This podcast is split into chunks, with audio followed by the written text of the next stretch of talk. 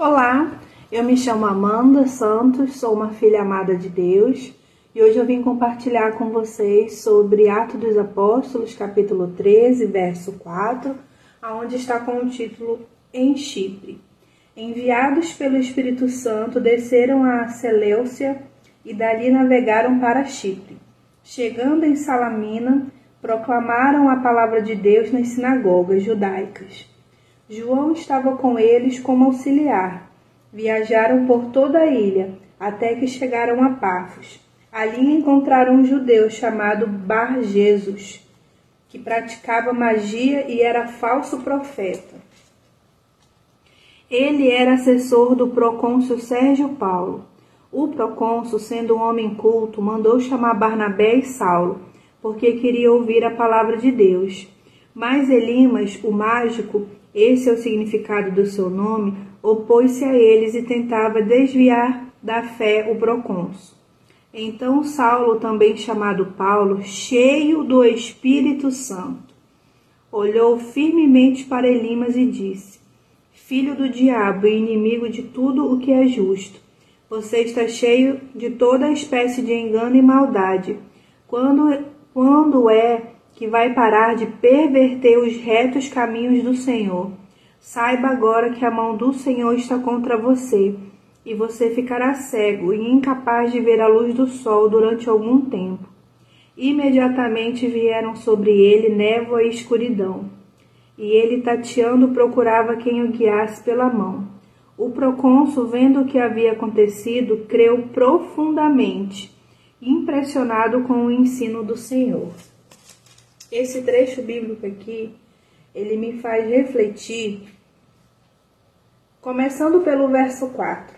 Enviados pelo Espírito Santo. Isso aqui é um alvo de oração. A gente pode pedir para o Senhor que Ele nos envie aonde Ele precisa da gente. E aí, o capítulo vai continuar e fala no verso 5: Proclamaram a palavra de Deus eu quero te deixar uma reflexão. Você tem proclamado a palavra de Deus? Você tem falado da palavra de Deus para as pessoas? Você tem feito o seu tempo a sós com o Senhor e você tem compartilhado dessa porção do que o Senhor tem falado ao teu coração para outras pessoas? O capítulo vai continuar e vai falar que o Bar Jesus, né, praticava magia e era falso profeta. Quando eu leio esse trecho bíblico aqui, eu fico pensando no discernimento. Aqui, Bar Jesus, ele era, ele praticava magia e era falso profeta. Mas vamos tentar trazer aqui para nossa realidade. Eu penso também numa pessoa fofoqueira, uma pessoa mentirosa, uma pessoa que fica querendo enganar, uma pessoa duas caras, uma pessoa psicopata, numa pessoa que tem maldade no coração. Então, assim, a gente tem que orar e pedir discernimento de Deus. E o Espírito Santo, ele não deixa a gente enganado. Às vezes, quando a gente está em conversas com algumas pessoas, a gente pode estar tá em espírito de oração e falando: Senhor, isso é verdade? Vem do Senhor isso que a pessoa está falando? E o Senhor vai falar, ele não vai deixar sem resposta, não. O capítulo vai continuar. E aí, aqui, sobre uma característica do procônsul, né? Ele sendo um homem culto. Mesmo ele sendo um homem culto, faltava algo muito importante. Faltava Jesus na vida dele. Aí é, o capítulo vai continuar e o, o, final do verso 7 aqui fala sobre o procônsul querer ouvir a palavra de Deus. Quando eu leio esse trecho, eu penso não só ouvir, mas obedecer, praticar. O Senhor quer um coração disponível e obediente. Aí o capítulo vai continuar e vai falar assim: opôs-se a eles e tentava desviar da fé. Essa parte do tentava desviar da fé, vamos olhar pelas duas óticas. Alguém próximo de você tem tentado desviar a sua fé? É, sabe aquela frase que as pessoas falam assim: me fala com quem tu andas, que eu te direi quem és, fala com quem tu andas, que eu vou te dizer se eu vou? É, eu não estou lembrando o termo, mas eu acho que é cientificamente comprovado, acho que esse é o termo, que fala sobre o fato de as cinco pessoas mais próximas da gente a gente refletir isso, eles realmente serem influências na nossa vida.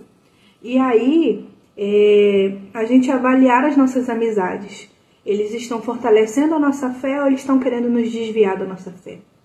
Não é nem que eles estejam querendo, mas tem acontecido coisas entre você e os seus amigos, os seus colegas de trabalho, que você vê que eles estão tomando atitudes e decisões para a vida deles que não é um bom exemplo, e que até você precisa se posicionar, você que é conhecedor da palavra, em aconselhar caso a pessoa dê abertura, né? Ou o Espírito Santo fale para você falar, né? Confrontar aquela pessoa em amor.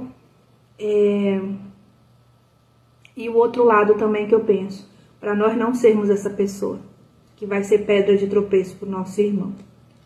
E uma característica de Paulo aqui, no verso 9, cheio do Espírito Santo.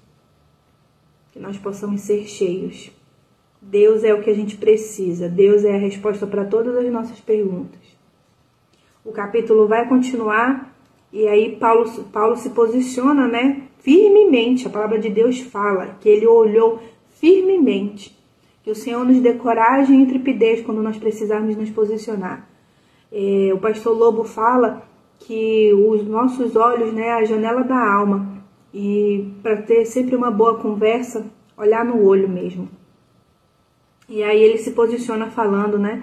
Inimigo de tudo que é justo. O tanto que essa pessoa estava corrompida aqui, né? O lado oposto de ser justo. Você está cheio de toda espécie de engano e maldade. Que o Senhor tenha misericórdia das nossas vidas e fale ao nosso coração. Se tem engano em nós, se tem maldade em nós, que Ele tenha liberdade para tratar. Que nós não sejamos é, engano na vida das pessoas e muito menos maldoso na vida do próximo. É, e aí faz a pergunta final, né? Quando é que vai parar de perverter os retos caminhos do Senhor? E aí a gente precisa se avaliar, porque a Bíblia não é só para confortar a gente, é para confrontar também. Será que a gente não tem pervertido? A gente não tem sido má influência para as pessoas? Dado mau exemplo? É... E aí acontece, né, que ele fica cego. É, essa cegueira relatada aqui é uma cegueira, uma cegueira realmente física, ele ficou cego mesmo, sabe? Mas eu quero levar por um outro lado também, a questão da cegueira espiritual. Que o Senhor tenha liberdade para, sabe, tratar em nós toda a cegueira espiritual que possa ter em nossas vidas e que nós possamos ser luz, ser cheios do Espírito Santo do Senhor. Deus abençoe você. Até o próximo vídeo, se assim o Senhor permitir.